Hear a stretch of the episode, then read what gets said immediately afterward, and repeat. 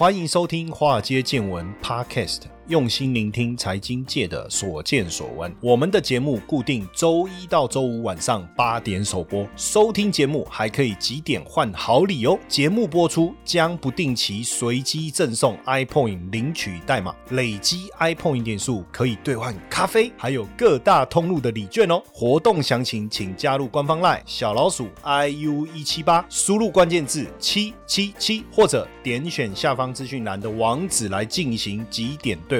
让古怪教授请您喝咖啡拿礼券吧。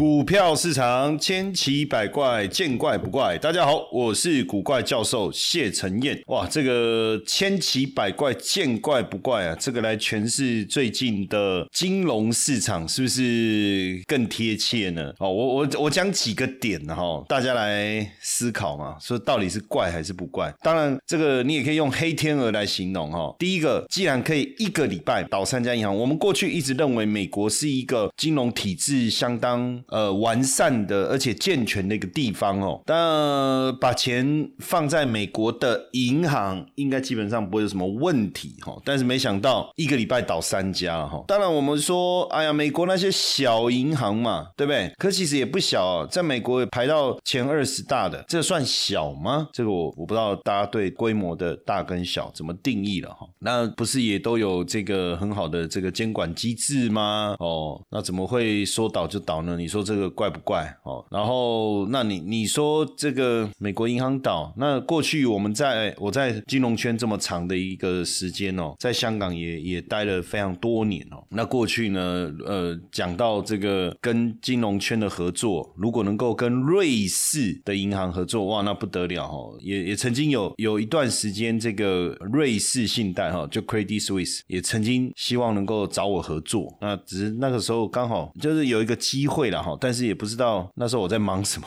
忙一忙。那那时候要跟他合作的那一封签合约的那封信件还在我的抽屉里哈，那天还看到，结果信还没寄出去哦，他就挂了。这封信也太难寄了吧，太遥远了吧哈。这又是另外一个怪的地方，对不对？就是连 Credit Suisse，连 Credit Suisse 这么大的，这瑞士第二大的银行哈。瑞士第二大的银行都可以出事情的话，那到底还有什么？太阳底下好像真的没有什么新鲜事的感觉，就是到底还有什么事情是可以相信的呢？哦，就变这样哈？难道是男女之间的爱情吗？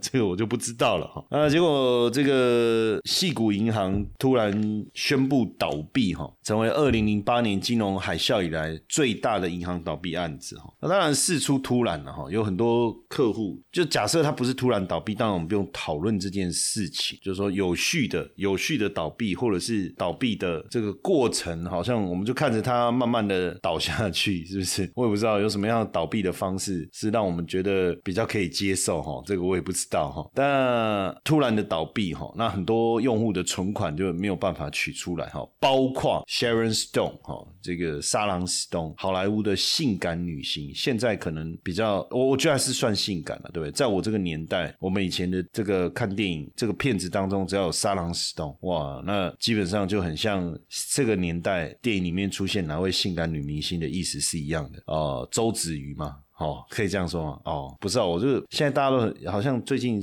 才封周子瑜是吧？之前就有了哈，那我就看就啊，就小小朋友嘛，是不是？不知道对不对？可能到了这个年纪看女孩子的角度又不太一样。嗯，这跟他温早见了，对吧？哈，但是那时候我们就是看就是沙朗史东性感女性，怎么好像也变成受灾户？哈，他在出席比佛利山庄，在比佛利山庄出席这个女性癌症研究基金会颁奖，好，然后颁发这个勇气奖，他是接。受接受这个奖的哈，这个勇气奖当然表示代表说对抗这个癌症啊或者什么，然后致辞的时候突然哽咽，他就说：“哎呀，我知道你们必须想办法弄懂怎么透过简讯捐捐款，这是很困难的哦。那我的也是个科技白痴，他说他自己了哈。那所以如果我能够写支票就好了，但这个也是一个勇气，因为我知道发生了什么事，因为我这个银行事件我损失了一半的钱。哒哒哒哒哦，那个配乐等等什么你？损失了一半的钱。没错哈，这个萨朗斯东之前的资产净值大概是有六千万美金，但我们不知道他说一半的钱是净资产少了一半，还是说这个银行账户里面的钱少了一半？哈，不知道，但是肯定很多多到连他接受勇气奖的颁发的时候都要哽咽哈，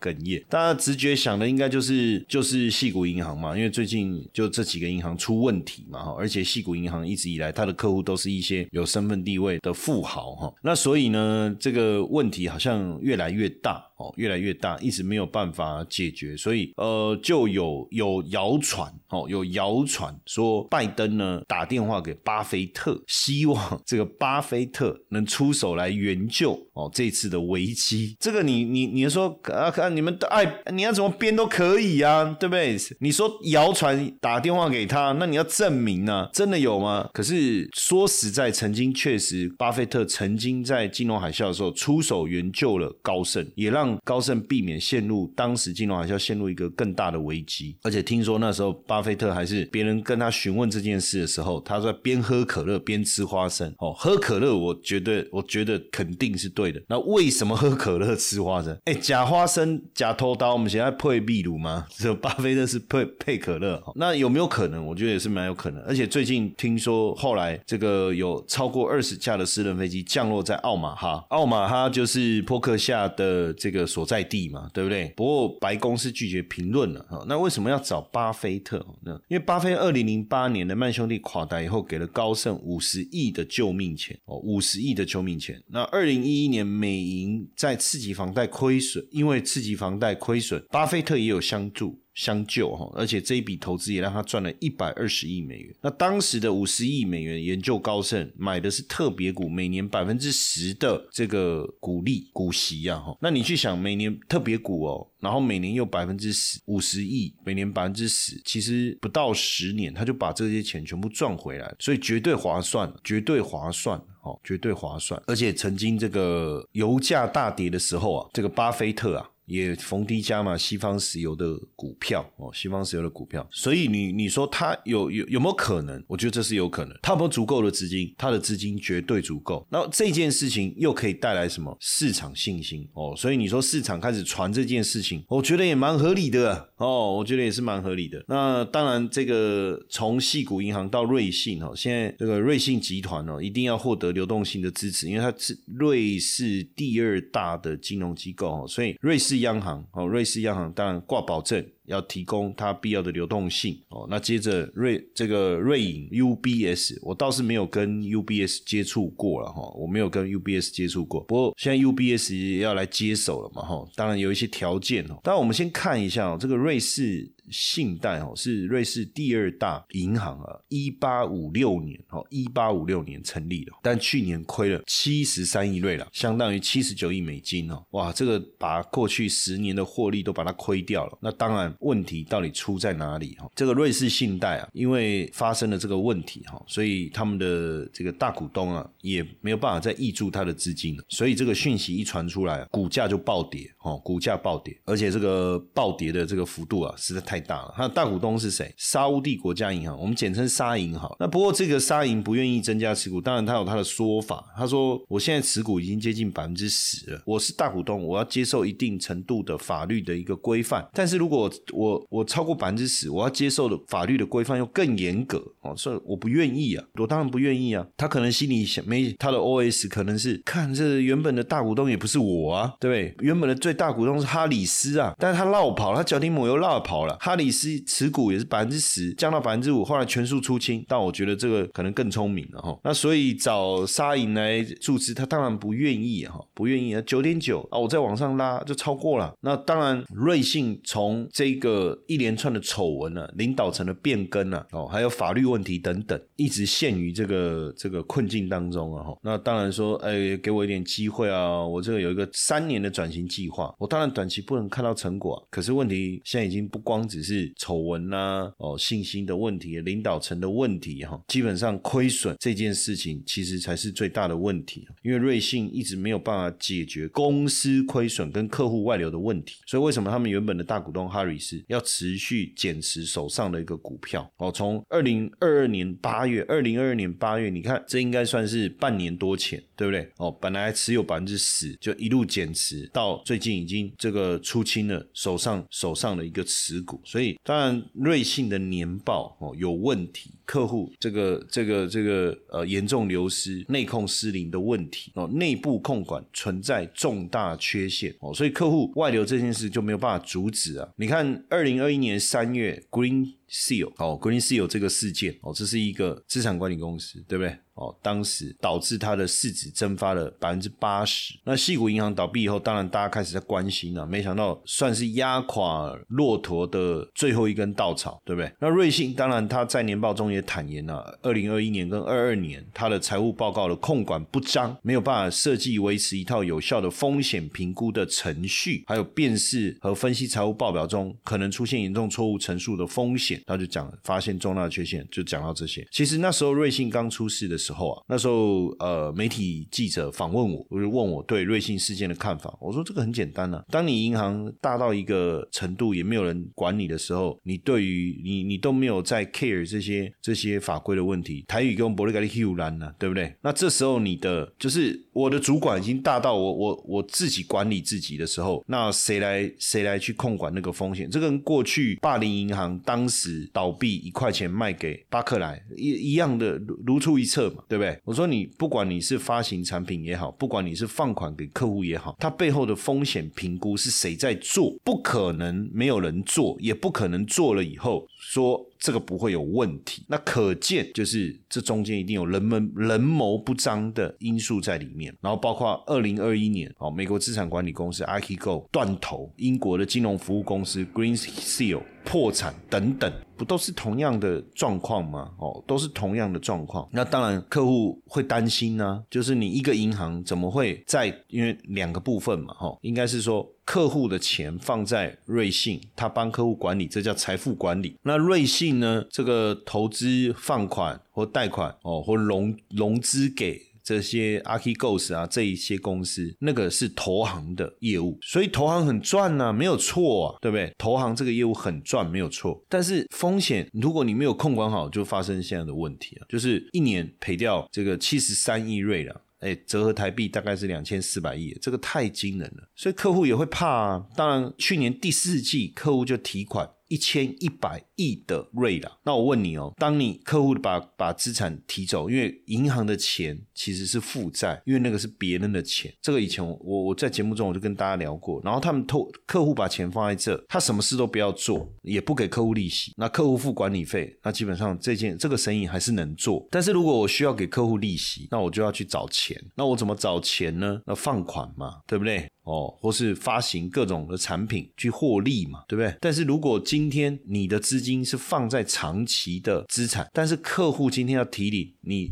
的资产必须要到期的时候才能拿回现金的时候，那这个时候你就必须把这个资产拿去做融资或是贴现，对不对？来换取这个流动性。但是当客户短期之内提领的金额太高的时候，就我们讲产生流动性的未无风险。那瑞士信贷，坦白讲，我们你你说过去哈，这个你就感觉你就感觉哈，好像我们在看电影，有没有一个男的，然后很衰啊，被抢啊，然后踩到狗屎啊，然后。后，然后这个时候他这个这个这个身无分文的情况下，然后又突然之间下了大雨，哈，对不对？然后结果这个回到家，然后女朋友要跟他分手，哦，什么之类的，就感觉这个人那那他衰啊，哈，感觉是这样，电影情节是这样啊，结果发现原来这个人本身也有问题，对不对？大概就这种情节啊。可是，在外面的时候看起来就是衣冠楚楚的，谈吐非常的温文儒雅啦，对不对？饱读诗书的概念，怎么会感觉一夕之间这个人的人设？我们叫人设就崩溃。所以瑞信最大的问题是什么？就人设崩溃啊，人设崩溃啊！你看他在他被媒体揭发，被德国媒体揭发说，一九四零年到二零一零年，哦，帮三万个客户开户藏钱，包含人口贩子、毒枭、洗钱犯、贪官污吏等等，还包括梵蒂冈的枢机主教、香港古坛教父李福照，还有菲律宾总统前马可士夫妇等等啊，藏了一千亿瑞郎。超过一千亿瑞，甚至这个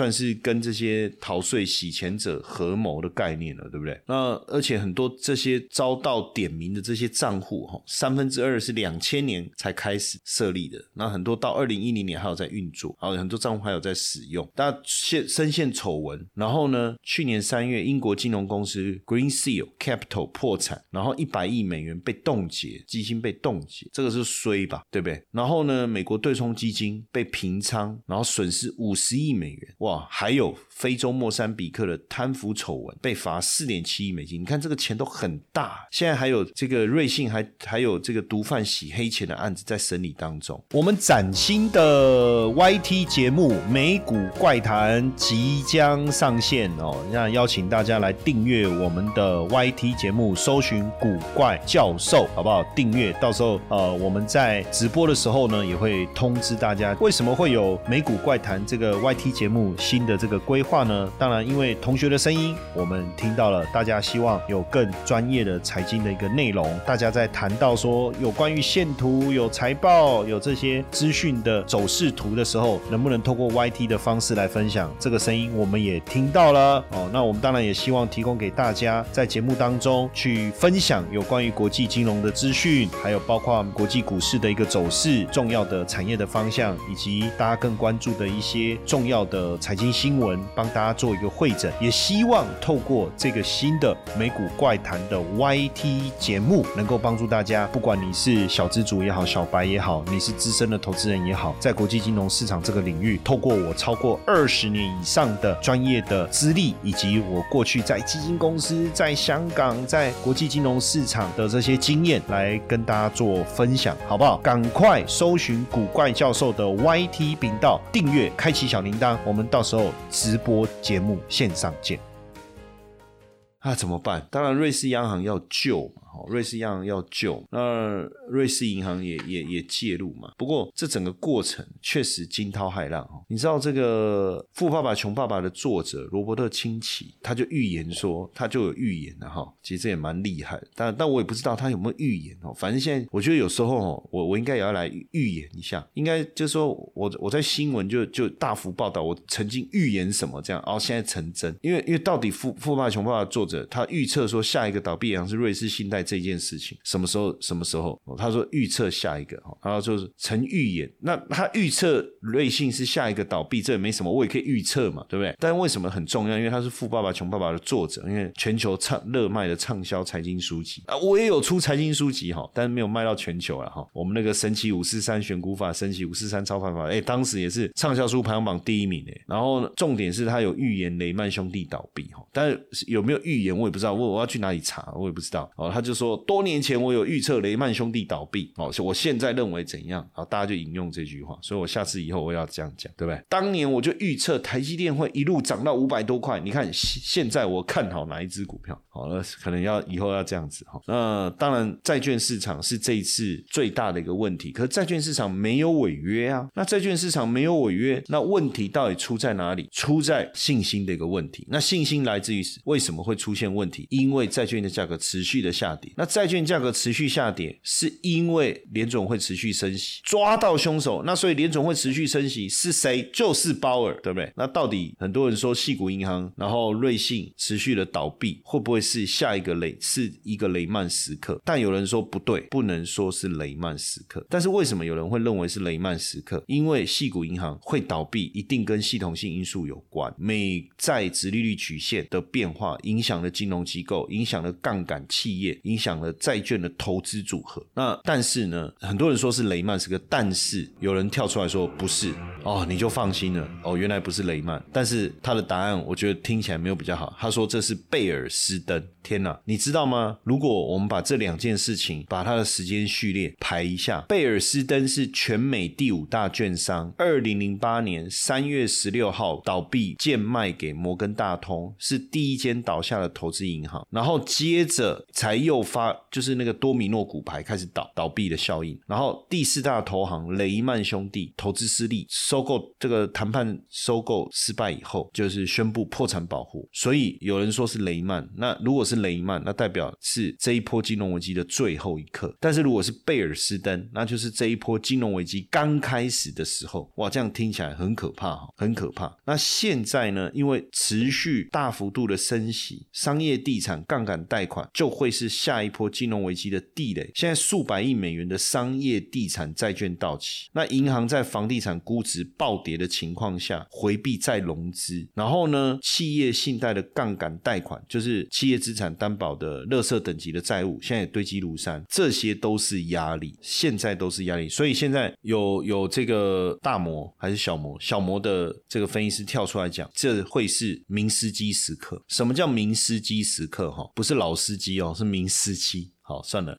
烂梗。明斯基是一明斯基是一个很有名的经济学家哦。那过去当然，因为我们所现在所看到的所有的这些过去都不是没有发生过，都不是没有发生过。那这个明斯基时刻当然发生，指的是说，当你在多头市场的时候，你资产价格的增加，那我们有产生了财富幻觉，然后呢，你会不断的增加你自己手上杠杆的一个情况。那这个杠杆的这个杠杆的情况，随着资产的，当然你随着资产增。增加，你又持持续的持续的增加你手上的杠杆，好，那结果当这个呃你的债务问题不断的增加，就是不断的放大，然后你要支付利息，可是呢，当债权人要求你偿还债务，或者是你无力承担利息，因为可能利息持续的攀升，那这时候你必须卖掉比较好的资产品质比较好的部位，为什么？因为这个比较好销售，而且拿回来的资金相对比较充裕，所以你就会抛售。但是因为没有人付得起，或是市场流动性没有那么好，所以你必须降价出售来换取流动性。那结果呢？你这样的一个抛售又让价格大幅度的下跌。那除了如果只有你这么做，还不是太大的问题。如果大家都这么做，就会导致金融资产大幅度的修正。那这个是由 Pinko 哦，Pinko 的保罗麦克里在一九九八年提出来描述一九九八年俄罗斯的金融危机，然后用经济学家海曼明斯基的名字命名。所以呃，你就去想嘛。这个二零零八年金融危机，二零零七年八月，二零零八年金融危机，二零零七年八月就是明斯基时刻。所以为什么现在华尔街说现在是不是明斯基时刻？其实就是在暗示大家说，这个市场崩坏是不是即将开始？哦，会不会即将开始？那当然，现在为了避免风暴持续扩大，哦，那现在瑞银要出手来相救，哦，瑞银要出手来相救。但是在当然在这过程中所谈的。条件哦，要把 T One 的债券哦，把它抹注销掉，这个也让市场跳脚哦，也让市场跳脚。那等于现在这个瑞信一百六十亿瑞郎的债券会变成币值，